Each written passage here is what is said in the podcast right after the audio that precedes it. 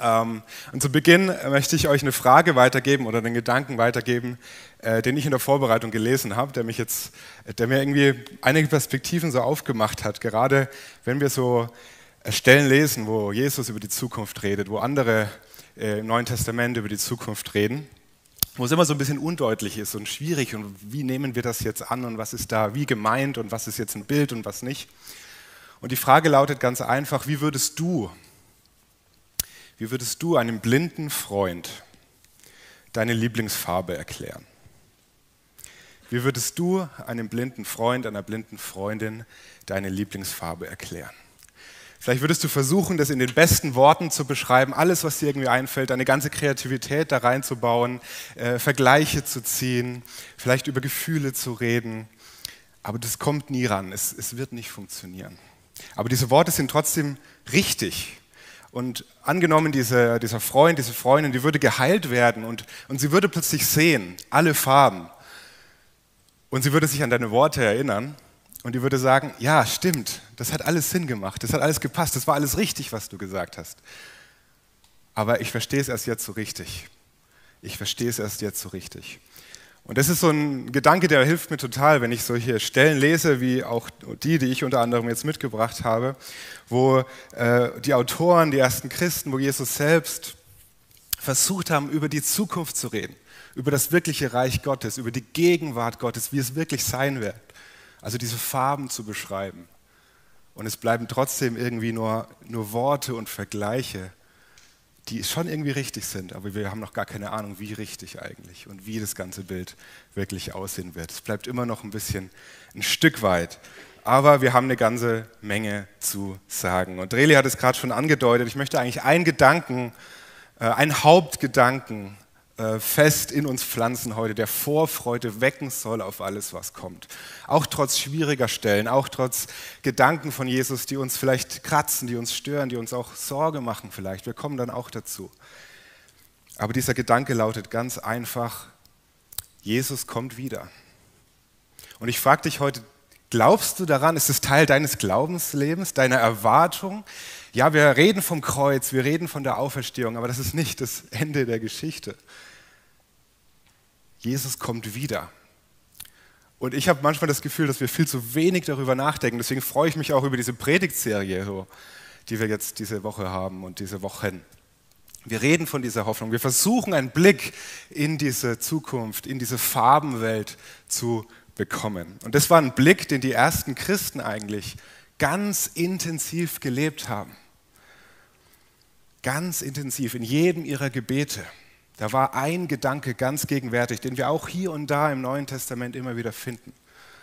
Das ist ein, eigentlich ein Herzenswort, ein tiefes Gebet in der Herzenssprache der Leute der damaligen Zeit. Das ist hebräisch, aramäisch eigentlich. So ein Seufzen, das sie immer wieder im Gebet geäußert haben. Das hieß einfach Maranatha. Maranatha. Und das heißt so viel wie Herr, unser Herr Jesus, komm wieder. Komm wieder und komm bald. Wir denken ja immer so an, wir beten und sagen dann Amen, aber versuch doch mal auch wie die ersten Christen dieses Maranatha, das übrigens von den Autoren da gar nicht groß ins Griechische übersetzt wurde. Die, Paulus und die anderen, die haben es einfach in der Herzsprache von Jesus belassen im Aramäischen. Maranatha. Versuch doch das mal in deine Gebete, in deine Glaubenswelt mit einzubauen unter dieser Perspektive zu leben, Jesus kommt wieder.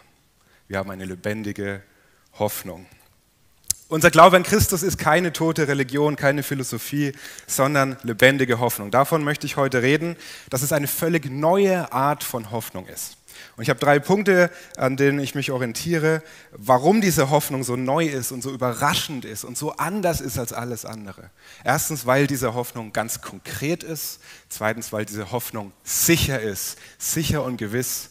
Und drittens, weil diese Hoffnung in Bewegung setzt. Ich möchte dazu, wie schon angedeutet, ein Bild äh, nehmen oder eine, eine Geschichte, eine Stelle aus dem Neuen Testament, aus dem Thessalonicher, wo Paulus gerade so einer Gruppe von Christen zuspricht, denen es anscheinend gerade an Hoffnung mangelt und die vielleicht wie wir selbst beim Gedanken an das, was kommt, irgendwie so Fragezeichen haben und sie nicht so wissen, ja, in welchen Farben wird das alles eigentlich gemalt werden?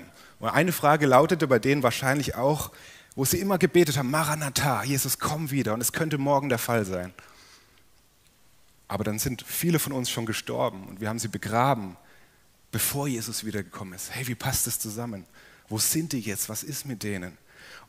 Und in diese Fragezeichen hinein spricht Paulus im 1. Thessalonicher 4 ab Vers 13 folgendes.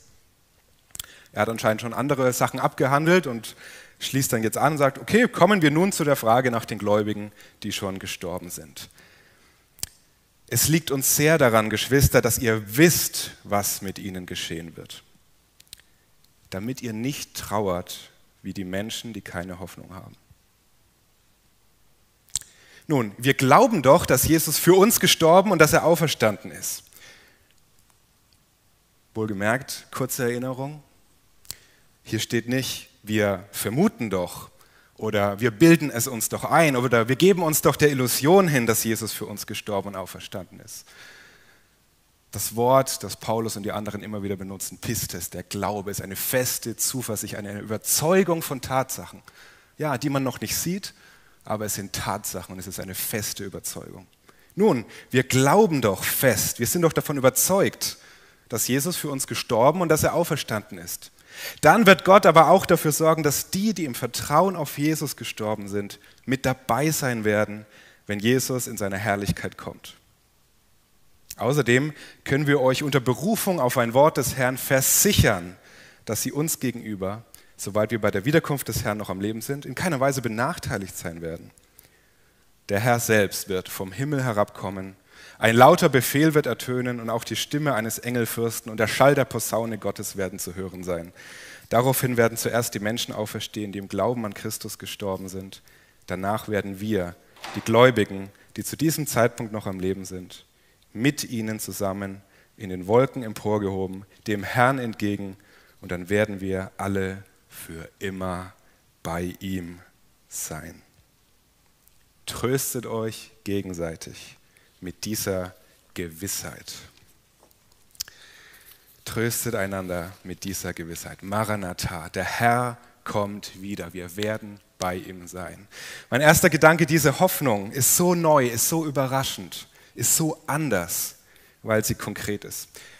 Seht ihr, wie, wie Paulus hier anfängt? Er sagt, trauert nicht wie jene, die keine Hoffnung haben. Das heißt nicht, dass wir Christen nicht trauern. Jesus selbst weint am Grab von Lazarus. Natürlich nehmen wir das Leid ernst, vielleicht noch viel ernster. Natürlich trauern wir, aber wir trauern anders, sagt Paulus. Wir trauern, wir trauern fundamental anders, weil wir eine lebendige Hoffnung haben, eine andere Art von Hoffnung haben.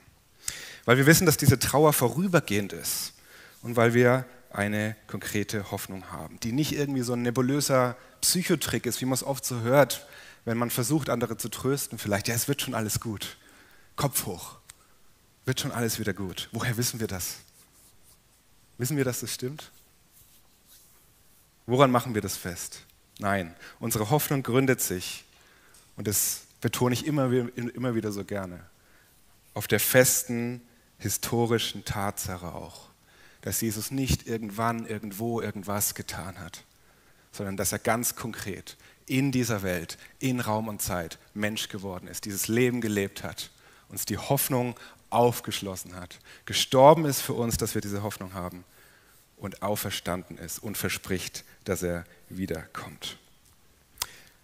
Das ist für mich so ein Punkt, der mir ganz wichtig war äh, auf meinem Glaubensweg, dass Gott plötzlich nicht mehr dieses abstrakte Irgendwas war, das vielleicht da ist, vielleicht auch nicht, so eine schöne Illusion, vielleicht ein schöner Gedanke, sondern dass es konkret wurde, dass es sich in dieser Welt konkret gezeigt hat. Und für den einen oder anderen mag es eine Wiederholung sein, ich möchte es aber trotzdem ganz kurz anreißen, weil ich glaube, dass es ganz wichtig ist, dass für die, die Gründe suchen, den Kern unseres Glaubens, die Auferstehung von Jesus, dass es dafür auch Gründe gibt. Ich, ich mache das auch extra nur im Schnelldurchlauf. Man kann es auch googeln, wenn man mal nachschaut, was, was ist historisch dazu zu sagen kann man mal schauen. Äh, ein Autor, der Gary Habermas, hat es sehr berühmt veröffentlicht und hat es sein Minimal Facts Argument für die Auferstehung Jesu genannt, wo er sagt, das ist so das Minimum an Fakten, die wir überhaupt haben, die, die folgenden Kriterien auch genügen. Erstens, für viele davon gibt es mehrere starke und unabhängige Indizien, Beweise, Argumente. Und, und das ist ganz spannend, zweites Kriterium, die Mehrheit der Gelehrten, der Historiker, der Theologen, der Leute aus den entsprechenden Fachgebieten erkennt die einzelnen Argumente an als historisch. Und dann kommt er auf, eine, auf ein Dutzend von Fakten, die historisch unbestritten sind. Dass Jesus tatsächlich gestorben ist. Er ist tatsächlich an diesem Kreuz gestorben. Das ist eine wichtige Voraussetzung. Da ist kein Trick passiert. Zweitens, es gab sehr bald Augenzeugenberichte, die gesagt haben, wir haben nach der Kreuzigung den lebendigen Jesus gesehen. Wir haben eine Begegnung gehabt und wir können es uns nicht anders erklären. Es war Jesus selbst. Er hat mit uns gegessen, er hat mit uns getrunken, wir durften ihn anfassen. Es war Jesus. Wir sehen drittens, dass diese Augenzeugen radikal transformiert wurden, wie wir es in dem Video auch gesehen haben. Jesus verändert radikal Leben. Diese Berichte tauchen sehr früh auf, viertens, und wir haben fünftens und sechstens ganz konkrete Lebensgeschichten von dem biologischen Bruder auch von Jesus, dem Jakobus, der vom Skeptiker zum Christen wurde, zum Märtyrer auch und von dem Christenverfolger Paulus. Und ich würde bei Gary Habermas auch noch was zufügen, dass nirgendwo das leere Grab bestritten wurde. Das Grab war leer, ist eine wichtige Voraussetzung. Und achtens, dieses Christentum, diese komische Gruppe von Leuten, wo im Mittelpunkt der Verkündigung diese komische Tatsache stand. Ein toter, ein gekreuzigter Gott ist von den Toten auferstanden. Diese seltsame Idee hat sie so beflügelt, dass sie innerhalb kürzester Zeit, ohne jede politische Machtposition, gewachsen sind und gewachsen sind und sich im ganzen, auf der ganzen Welt verbreitet haben, trotz Verfolgung, trotz Drohungen. Unsere Hoffnung ist konkret. Diese Menschen haben etwas erlebt, was sie verändert hat. Die haben sich nichts eingebildet. Und unsere Hoffnung ist viel konkreter und ganz anders als alles, was wir uns so vorstellen, weil wir über Auferstehung reden, in einer Form, wie es davor und danach noch nie geschehen ist. Wir denken ja immer, ja, wir glauben an die Auferstehung. Aber wenn man da mal reinschaut, wenn man das historisch mal einordnet, dieses Wort Anastasis, Auferstehung, das war völlig weg aus der Gedankenwelt der Menschen der damaligen Zeit. Ein schönes Zitat gefunden, dass die Auferstehung, die bei Jesus beschrieben wird, dass er in diese Welt zurückkommt mit einem Körper, materiell, erkennbar, nicht als Geistwesen, nicht irgendwie schemenhaft, nicht als Einbildung, konkret wiederbelebt in dieses Leben hinein, in diese Schöpfung hinein. Das ist eine Kategorie, so das Zitat, die nicht einmal in einem Mythos erlaubt wird. Es gibt ganz viele griechische Mythen, wo auch von so Leben nach dem Tod irgendwie nebulös erzählt wird. Aber diese Form, diese Kategorie von Jesus, das Wort eben mit Auferstehung, was, was da gemeint ist, das sprengt diese Kategorien. Da gibt es eine griechische Erzählung, wo, wo jemand in der Unterwelt sitzt und sich wünscht, wieder ins Leben zu kommen, zu den Lebendigen, bei den Lebendigen wieder zu wandeln und da wird er von den anderen zurechtgewiesen und sagt, was für eine dumme Idee, sowas ist unmöglich. Wohlgemerkt, das war eine, eine griechische Göttersage, also wo es um Übernatürliches geht, wo es um göttliche Macht geht. Und die sagt, das ist unmöglich. Auferstehung war völlig weg aus der Gedankenwelt dieser Zeit. Und deswegen hat es die Menschen auch so völlig transformiert. Und das erklärt vielleicht auch, warum, wenn wir die Geschichten lesen, warum das so seltsam ist, dass Paulus und die, äh, Petrus und die anderen jetzt nicht erstmal jubelnd losgerannt sind, sondern die haben erstmal gezittert und die hatten Furcht, die konnten das nicht einordnen. Hier ist, war was passiert, was, was völlig neu war. Diese Hoffnung ist neu, absolut konkret. Konkret auch deswegen, weil wir eben nicht, und das ist ja die Vorstellung, mit der Basti letzte Woche auch schon aufgeräumt hat, weil wir nicht die Hoffnung haben, dass wir irgendwo körperlos als Geister, Harfe spielend irgendwo auf einer Wolke sitzen werden. Sorry für die Enttäuschung jetzt. Ähm, ich habe da irgendwie so ein Schnaufen gerade gehört. Sondern dass Gott diese Welt, die er von Anfang an erschaffen hat, materiell, diese Schöpfung, in die er uns hineingestellt hat als Ebenbilder, dass er die erneuern wird. Dass er an dieser materiellen Welt interessiert ist dass diese Schöpfung seufzt und wartet, dass die Kinder Gottes erlöst werden, dass sie sich zeigen und dass sie wieder ihrer eigentlichen Berufung gerecht werden, als Ebenbilder wie in Genesis am Anfang, ihrer Berufung gerecht werden, diese Erde beherrschen im Ebenbild Gottes, auf die Weise Gottes, im Charakter Gottes, in der Verbindung Gottes, als Stellvertreter, als, als Abbilder, Repräsentanten Gottes. Das ist ja eigentlich das Wort, was hier auch drin steht, wenn wir von Ebenbild reden. Repräsentanten, Abbilder, Abbilder Gottes. Es geht um eine materielle Neuschöpfung, ein neues Jerusalem, neue Erde, neue Himmel und Erde vereint. Das Jerusalem Gottes kommt auf diese Erde. Himmel und Erde gemeinsam wieder, wie es am Anfang war. Es ist eine konkrete Hoffnung. Und lasst diesen Gedanken mal einsinken. Diese Hoffnung ist so konkret und die neue Welt wird so konkret sein, dass ich glaube, dass sie in vielen, vielen Aspekten dieser Welt viel ähnlicher sein wird, als wir oft denken. Ich glaube, dass die neue Welt Gottes in vielen Aspekten dieser einen Schöpfung, die am Anfang, wo es am Anfang von Gott hieß, siehe, es war sehr gut, was ich geschaffen habe. Es war ja nicht irgendwie ein Plan B, eigentlich möchte ich, dass ich Geisterwelt erschaffe. Und nein, diese Welt, diese materielle Welt mit euch Menschen war sehr gut. Und ich glaube, dass die neue Welt in vielen Aspekten der jetzigen viel, viel ähnlicher sein wird, als wir denken. Und wir sind hineingerufen als Erlöste in diese Welt, um hier schon Hoffnung, Erlösung und Erneuerung zu bringen. Himmel ist nicht irgendwie ein ferner Ort. Es ist keine, kein zukünftiger, langfristiger Bestimmungsort für uns. Mit diesem Vorurteil müssen wir auch aufräumen. Sondern es ist vielmehr, vielleicht hilft diese Vorstellung, die jetzt schon reale, mit dieser Welt irgendwie verwobene göttliche Dimension des Lebens. Die Sphäre Gottes, die Dimension Gottes, wenn man so will. Es ist schwer vorstellbar, wenn man kein Mathematiker ist, wie das mit verschiedenen Dimensionen so abläuft. Aber wie so oft helfen ja auch Filme.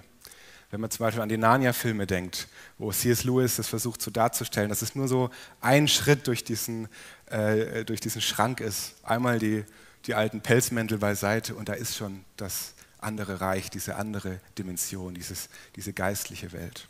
Oder wer es ein bisschen moderner mag, einer meiner aktuellen Lieblingsfilme, Interstellar, so ein Astronautenfilm, wo auch damit gespielt wird, mit diesem Gedanken der verschiedenen Dimensionen, die, die eigentlich ganz nah beieinander sind, aber wir dringen da irgendwie nicht vor. Aber Jesus sagt, siehe, das Reich Gottes ist nahe herbeigekommen. Ich bin bei euch alle Tage bis an der Weltende. Himmel ist hier, noch unsichtbar für uns, aber ganz, ganz nah. Jesus ist gekommen, um diese Trennung mehr und mehr aufzuheben. Und im Glauben sehen wir schon rein in diese Dimension. Ja, unser Glaube ist wie so das Auge, wo wir in diese andere Dimension sehen dürfen. Und jetzt habe ich ja so eine Stelle rausgesucht, wo man auch wieder so denkt, ach, das ist auch wieder so komisch und so seltsam und so viele Farben und dann ertönt da die Posaune und dann, was ist mit dieser Entrückung, die hier beschrieben wird? Und stellt man sich das vielleicht auch so vor, wie in manchen amerikanischen Christenclips, wo man plötzlich am Arbeitsplatz sitzt und schwupps, das, plötzlich sind irgendwie alle weg, man selber ist noch da und denkt, hups, ja, doof gelaufen. So dieses seltsame Bild von Entrückung, das wir auch manchmal haben. Ich glaube, dass Paulus hier wieder Farben benutzt, Bilder benutzt, wie er es oft so tut, auch gerade aus der Sprache seiner Zeit, aus der Sprache von Königen, von Prozessionen. Das Wort, das für die Wiederkunft Jesu benutzt wird, ist ja Parousie.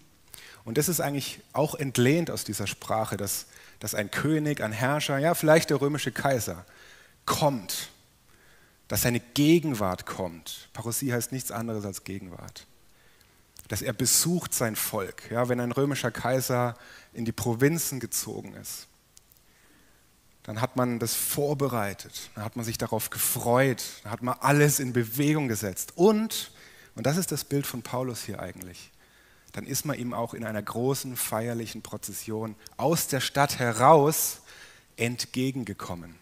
Man hat ihn geehrt, man hat ihn willkommen geheißen. Man hat nicht irgendwie gewartet, bis er kommt und sagt, grüß dich, Schön, dass du jetzt da bist. Das war eine wochenlange, vielleicht monatelange Vorbereitung und Vorfreude.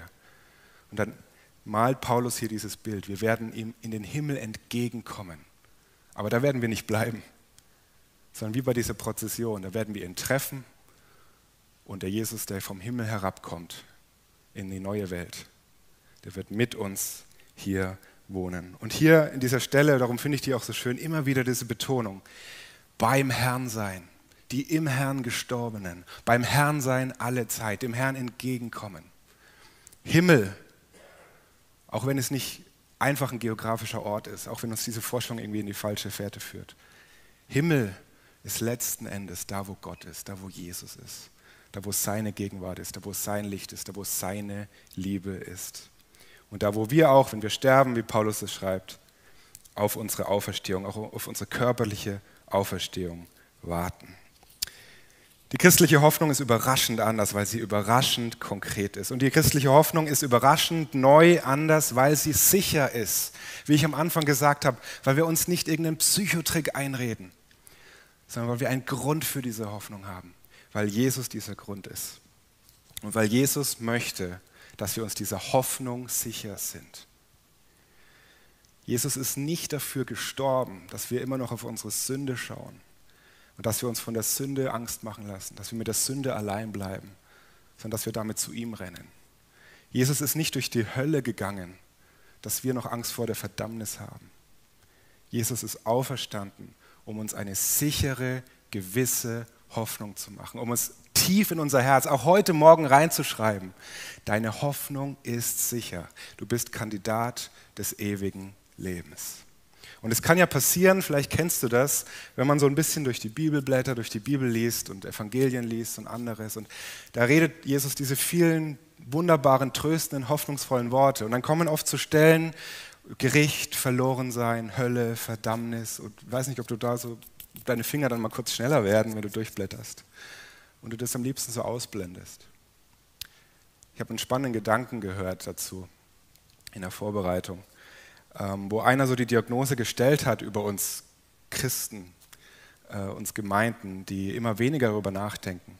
Was passieren kann, dass wenn man diese unsicheren, vielleicht angstmachenden Stellen ausblendet, wenn man dieses ganze Thema miteinander ausblendet, dass es auch dazu führt, dass man irgendwie diese Gewissheit verliert des Heils, dass man trotzdem irgendwie das Schwimmen anfängt und nicht mehr so weiß, wo stehe ich eigentlich mit Jesus? Komme ich jetzt ins Gericht? Komme ich nicht ins Gericht? Werde ich jetzt noch verurteilt oder nicht? Was ist denn jetzt mit der Erlösung? Jesus ist nicht dafür gestorben, dass du dir darum immer noch Sorgen machst und daran zweifelst. Gericht heißt für die, die in Christus Jesus sind, gute Nachricht. Gericht ist gute Nachricht. Gericht bedeutet, alles kommt ans Licht. Gericht bedeutet, es gibt einen gerechten Richter. Gericht bedeutet, etwas wird richtig gemacht. Etwas wird wieder in Ordnung gebracht. Gericht ist Hoffnung für die vielen Menschen, die in diesem Leben bis zu ihrem Tod niemals Gerechtigkeit sehen werden. Diese vielen Millionen Menschen, die unter der Unterdrückung, Ungerechtigkeit von anderen leiden. Niemand kommt davon. Niemand, der Menschen auf dem Gewissen hat, Niemand, der Leid angetan hat anderen, kann sich irgendwie aus der Verantwortung ziehen, kann sich verstecken. Nein, weil Jesus wiederkommen wird. Und das heißt auch, er kommt als Richter wieder, als Richtigmacher, als Inordnungbringer, als Lichtbringer. Und da kommt Licht und Trost rein. Ich glaube, was, was Menschen, die Leid erfahren haben, überleg selber das Leid in deinem Leben, wo du ungerecht behandelt wurdest.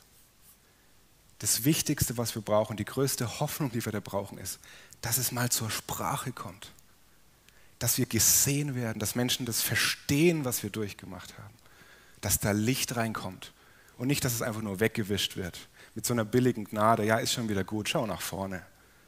Nein, es soll zur Sprache kommen. Und das bedeutet Gericht. Es wird gut sein.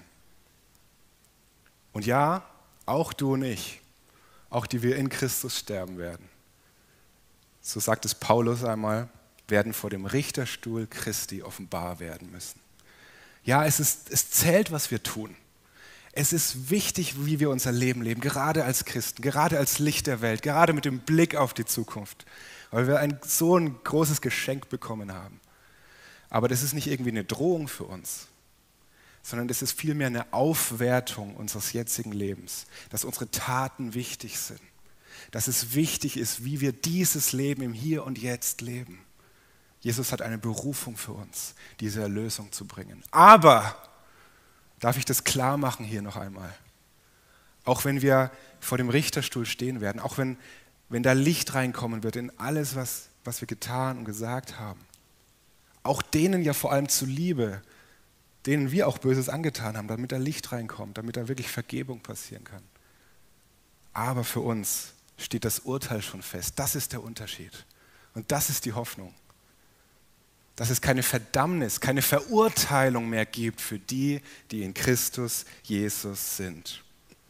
Johannes 5,24 macht Jesus das auch nochmal so deutlich. Wir kommen in Christus nicht in die Verurteilung, sondern wir werden vom Tod ins Leben durchdringen. Aber für die, die diese Hoffnung haben, die wissen, Jesus ist für mich durch die Hölle gegangen, damit ich sie nicht erleben muss. Er ist wirklich verloren gegangen. Er ist Gott verloren gegangen, damit ich nicht verloren gehen muss. Für die ist Gericht gute Nachricht. Weil da ein Richter sitzt, der die Herzen kennt, der absolut gerecht richten wird. Weil da auch ein Richter ist, der das Menschsein kennt das Menschsein mit allen Schwächen, mit allen Fehlern, mit allen Herausforderungen, mit allen Versuchungen, aber der da durchgegangen ist und treu geblieben ist, der uns zuliebe nicht gewankt ist. Und so versuche ich auch, die ernsthafte Rede von Jesus über Hölle und Verdammnis einzuordnen. Gerade bei so einer, bei einer, so einer Serie, wenn wir über Hoffnung reden, von Hoffnung überrascht zu werden, weil Jesus es ist, der das erzählt, weil da Jesus redet, weil da der ist, der aus Liebe gekommen ist, sein Leben gegeben hat für uns, damit wir das nicht erleben müssen. Und ich werde manchmal gefragt, ich bin ja oft so an, auch an Uni, Unis unterwegs und wir machen da so, ähm, so Runden, wo man auch zum christlichen Glauben Fragen stellen kann, wo man auf so einem heißen Stuhl sitzt. Und da kommen oft auch so Fragen wie, du glaubst doch nicht ernsthaft an so mittelalterliche Vorstellungen von der Hölle. Und dann sage ich immer nö. Und dann atmen immer alle so auf. Oh, gut. Und dann lasse ich gerne mal so eine Pause, so wie jetzt. Und dann sage ich aber, und dann werden die schon wieder angespannter. Aber ich glaube, dass Jesus diese Worte benutzt, diese Metaphern, diese Bilder, weil er auf was hinweisen möchte, was viel, viel, viel, viel schlimmer ist. Weil er diese Farben auch malt, weil es wichtig ist, das uns warnt vor einem Leben ohne ihn. Ein Leben an unserer Bestimmung vorbei, ein Leben ohne Hoffnung vorbei, ein Leben ganz auf uns selbst bezogen. So wie es in dem Clip am Anfang ja immer wieder aufkam. Diese Aspekte, diese kurzen Blitzlichter irgendwie von Verlorensein, die da aufgetaucht sind. Die wir alle irgendwo früher oder später in unserem Leben auch spüren. Und ich, ich akzeptiere gerne Jesu Rede auch von, von Hölle und Verdammnis, weil es in erster Linie eine Beschreibung dessen ist, was Jesus selbst durchgestanden hat und durchgelebt hat und erlebt hat. Jesus beschreibt uns, wenn er von diesen Dingen redet, den Weg, den er selbst für uns und anstelle von uns gegangen ist. Und das lässt mich staunend zurück. Das lässt mich überrascht zurück. Das lässt mich anbetend zurück. Das lässt mich dankbar zurück und mit ganz großer Hoffnung zurück. Weil Jesus damit eine Sache klar machen möchte. Dein Heil ist gewiss. Ich bin für dich durch die Hölle gegangen, dass du es nicht tun musst. Ich bin für dich ans Kreuz gegangen, damit du nicht mehr mit deiner Sünde leben musst. Ich bin für dich auferstanden, damit du bei mir ewiges Leben hast. Sei dir dieser Zukunft und Hoffnung gewiss. Und ab und zu brauchen wir ja, nicht nur ab und zu, vielleicht oft, brauchen wir so eine Heilsdusche, so eine, so eine Dusche der Zusage Gottes immer wieder, weil sich so leicht so Gedanken einschleichen. Und wir können tausend Gründe finden, warum wir nicht in den Himmel gehören. Aber wir brauchen diese Dusche, weil einer reicht, ein Grund reicht dass für uns der Himmel offen steht. Und das ist die Liebe Jesu. Wir brauchen so eine Dusche immer wieder. Ich habe mal so, so ein paar Wassertropfen dieser Dusche mitgebracht. die ich euch einfach noch ein bisschen zusprechen möchte, an die ich euch erinnern möchte. Ähm, gerade vor dem Hintergrund vielleicht, dass Paulus, wenn er in Epheser 6 so von der Rüstung redet, die wir brauchen als Christen, äh, um in dieser Hoffnung, in diesem Heil zu leben, finde ich es immer wieder ganz spannend, dass er gerade beim Thema Heil so einen Helm erwähnt. Ja, es ist der Helm des Heils, den wir brauchen. Und ich frage mich, ob er das deswegen den Helm nimmt, weil der Helm so unsere Gedankenwelt auch schützt. Dass der so um, um, unseren Kopf ist, wo so die Gedanken kreisen und wir vielleicht Zweifel haben und uns fragen, wie steht Jesus zu uns? Sind wir wirklich im Frieden mit Gott? Dass da so viele Pfeile irgendwie auf uns einschießen. Und da kommt der Helm des Heils drüber. Und die Zusagen und der Zuspruch Gottes und die Erinnerung an das Evangelium. Und da sagt Paulus zum Beispiel im 1. Korinther 15, in dem großen Auferstehungskapitel, ähm, da sagt er, gleich wie in Adam alle sterben, so werden in Christus alle lebendig gemacht. Stellt euch das vor, gleich wie. Ja, da gibt es Tod, da gibt es Verderben, da gibt es Sünde, gleich wie in Adam alle sterben. Wir können uns doch sicher sein, es gibt den Tod, oder? Zweifelt da jemand dran? Wir alle wissen, es gibt Leid, es gibt Trauer, es gibt Schmerz, es gibt Tod. Nehmt das mal als Maßstab, dass es das gibt, dass wir, uns da, dass wir daran nicht zweifeln. Dass wir uns da ganz sicher sind, dass es das gibt. Und jetzt sagt Paulus, gleich wie in, alle Adam, äh, gleich wie in Adam alle sterben. So, auf die gleiche Weise werden in Christus alle lebendig gemacht. So wahr es Leid gibt, sozusagen. So wahr es Tod und Sünde gibt. So wahr gibt es noch etwas viel Realeres, nämlich das ewige Leben in Jesus Christus. Wir werden lebendig gemacht an jeder in seiner Ordnung, als erster Christus, danach die, welche Christus angehören, bei seiner Wiederkunft. Hebräer 6, Vers 19. Diese Hoffnung halten wir fest als einen sicheren und festen Anker der Seele. Anker bei Jesus. Mach dich fest in Jesus, der auch hineinreicht ins Innere hinter den Vorhang. Ein Anker ist völlig sinnlos, wenn er im Boot bleibt. Du kannst nicht in dir selbst ankern. Du kannst deine Hoffnung nicht in dir selber festmachen. Der Anker muss raus auf einem festen Grund, auf ein festes Fundament, auf den Eckstein, wie wir es heute schon gehört haben, in Jesus Christus verankert zu sein. Er steht hinter dem Vorhang, er steht vor dem Thron Gottes und reicht dadurch für uns hinein. Es ist ein fester, sicherer Anker unserer Hoffnung. Wegen Jesus. Und eine letzte Stelle, die ich auch immer wieder faszinierend finde. Wir haben die Hoffnung des ewigen Lebens, welches Gott, der nicht lügen kann, vor ewigen Zeiten verheißen hat. Dir ist das ewige Leben versprochen von einem Gott, der nicht lügen kann.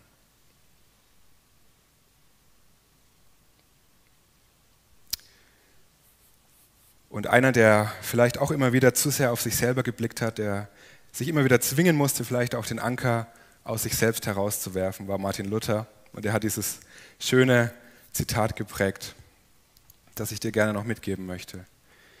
Er hat gesagt, wenn ich auf mich selbst blicke, dann weiß ich nicht, wie ich gerettet sein könnte.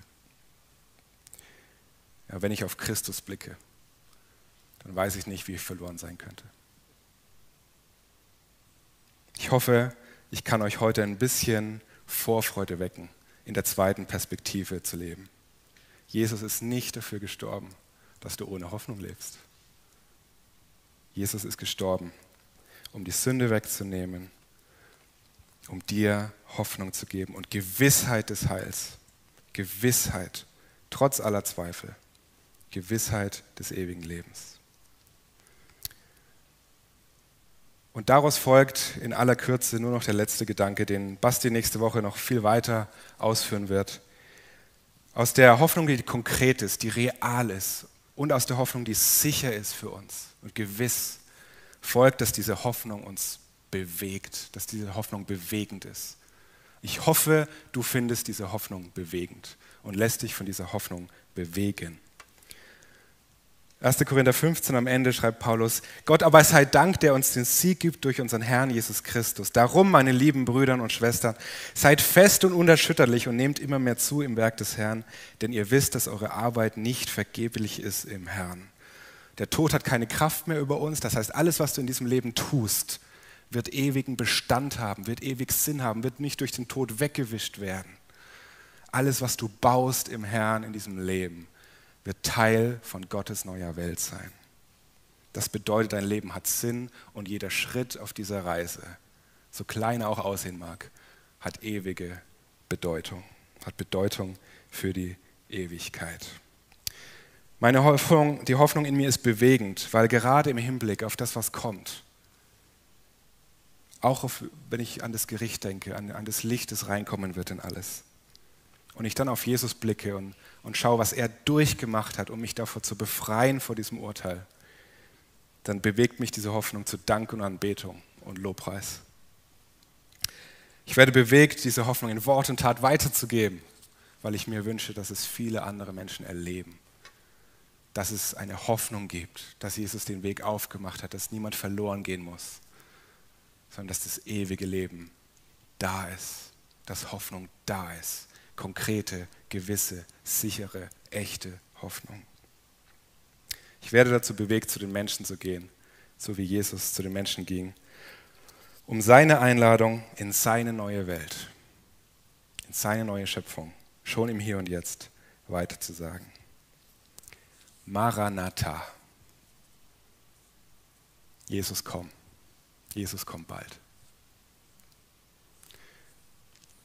Ich möchte noch beten.